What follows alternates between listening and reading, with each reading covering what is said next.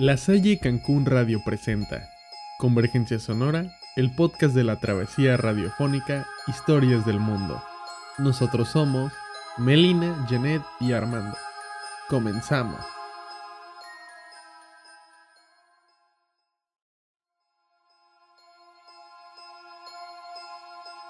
Slenderman se convirtió en el último éxito de ciencia ficción de Netflix.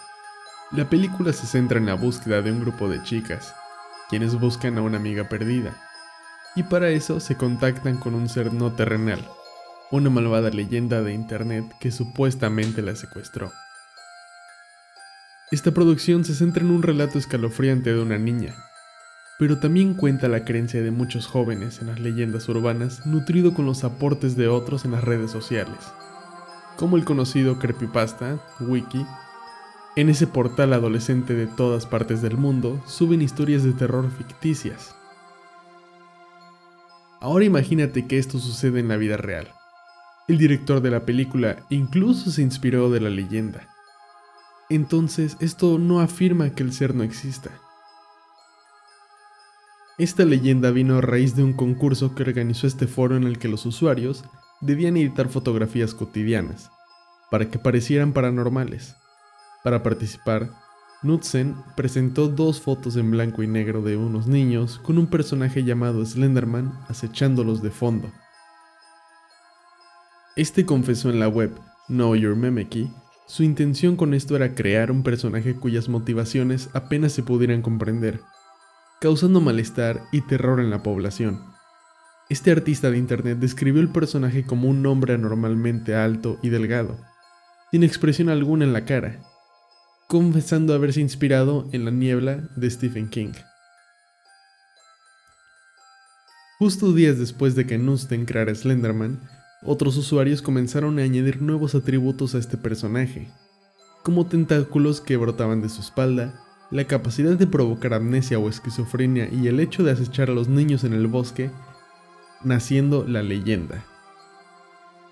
Hoy en día existen leyendas urbanas que se les conoce como creepypasta, un concepto o género de terror colaborativo, que se comparte en redes sociales o internet y que se consolida a partir de la leyenda de Slenderman. Este personaje tuvo un auge en 2014 y aún continúa atrapando la atención de niños y jóvenes. Slenderman es un hombre alto, mide entre 2 y 4 metros, elegante, que lleva puesto un traje negro, con corbata negra y camisa blanca. Es un hombre sin rostro, este dice que es totalmente blanco. Sus manos son largas y sus dedos también.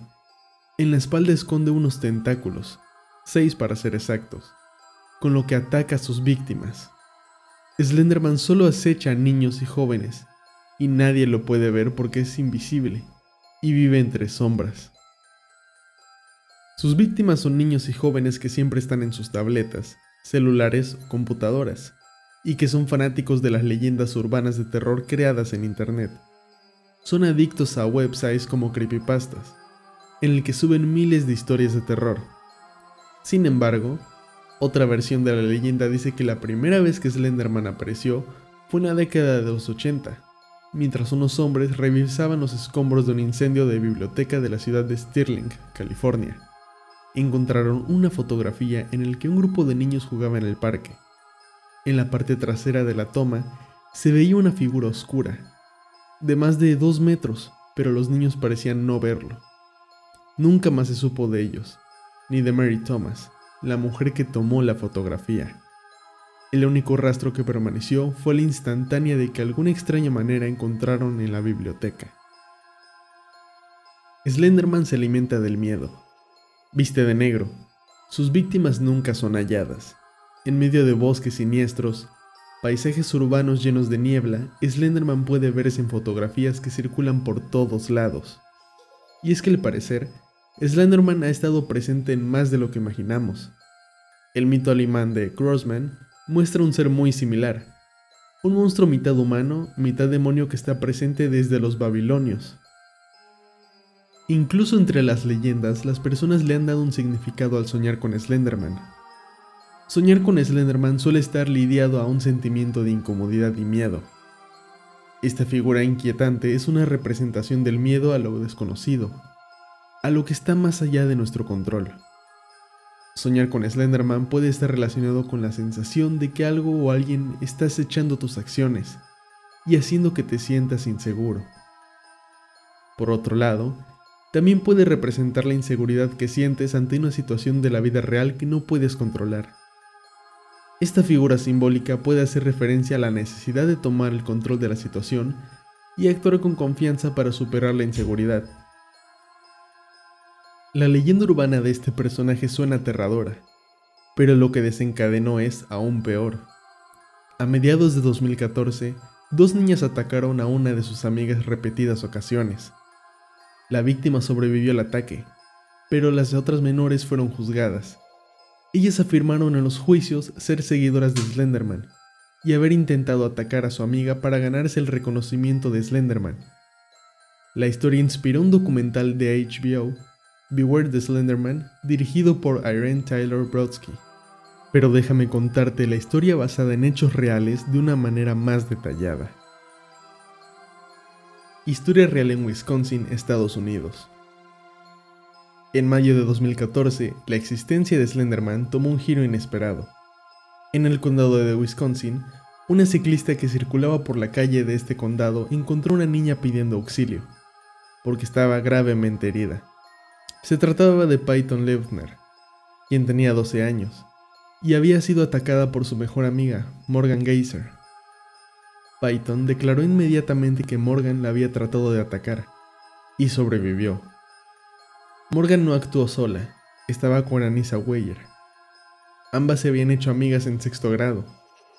Anissa era una niña que casi no tenía amigos en la escuela, y le gustaba mucho estar en su tableta, era fanática de las creepypastas.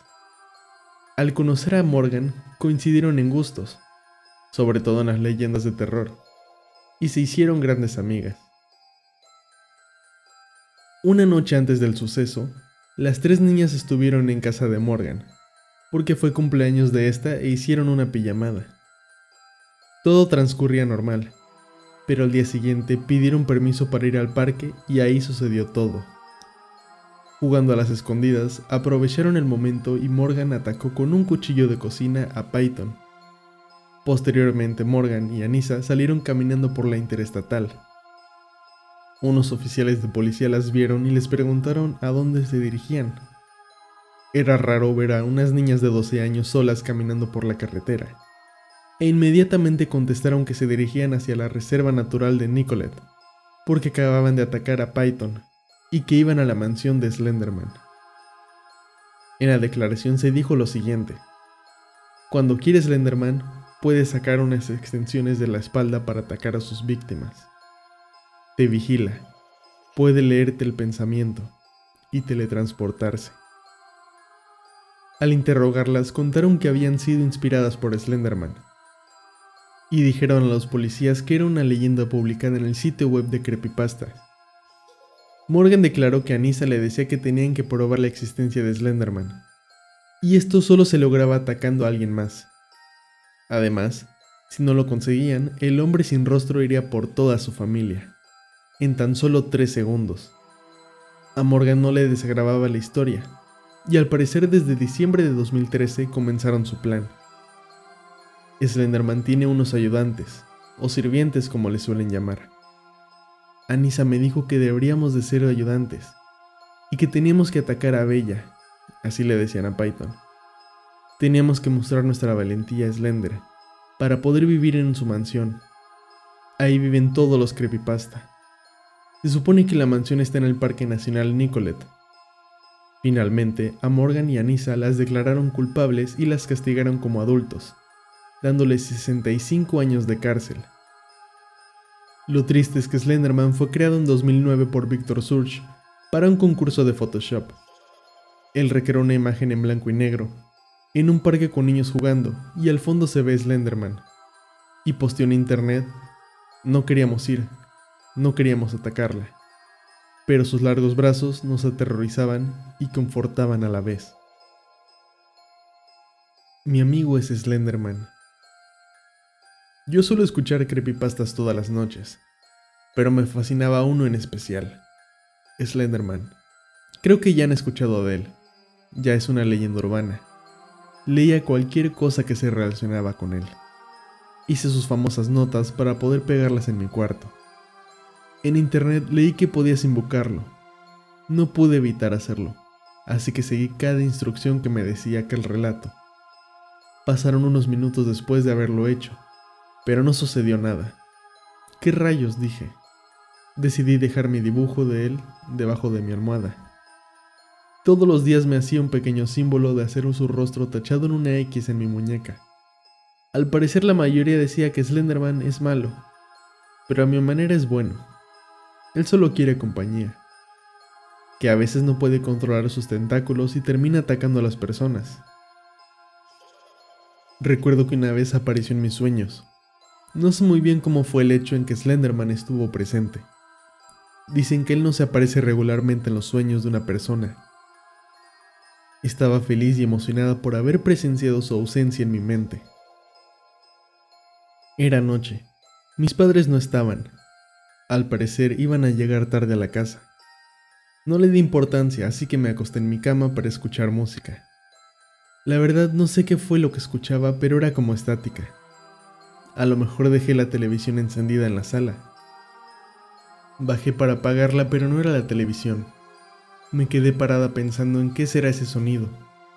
Se me vino a la mente en que si escuchabas estática, significaba que Slenderman estaba cerca de ti. No supe qué hacer en ese momento. Subí las escaleras para ir de nuevo a mi habitación. Quise esperar de nuevo a mis padres hasta que llegaran a casa, pero el cansancio hizo que quedara dormida. Desperté en la madrugada, sentí que alguien me miraba pero a la vez me sentía protegida. Solo me acurruqué en mis sábanas para volver a dormir. Al día siguiente me levanté para salir con mi padre. Íbamos caminando platicando en cómo me iba en la escuela. Entre risas noté que dos tipos se nos acercaron. Mi padre se colocó frente a mí y de repente le empezaron a dar golpes. Di unos pasos atrás. No sabía qué hacer mientras el tipo golpeaba a mi padre. El otro se me acercaba con una sonrisa maliciosa.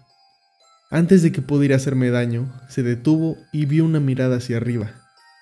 Su aspecto cambió de malicia a miedo. Se dirigió a su compañero para avisarle lo que se preciaba en sus espaldas. Igual que el otro, su mirada fue de miedo. Vámonos, dijo uno de los tipos dándose la vuelta y huyendo de la situación. No quise voltear, solo ir con mi padre que estaba algo herido. Luego del incidente decidí salir con mis amigos. Fuimos a un parque un poco lejano de nuestra residencia. Les conté lo que había sucedido. De seguro había un policía detrás de ti o una patrulla cerca de ustedes, dijo un amigo mío mientras se acostaba en el pasto del parque.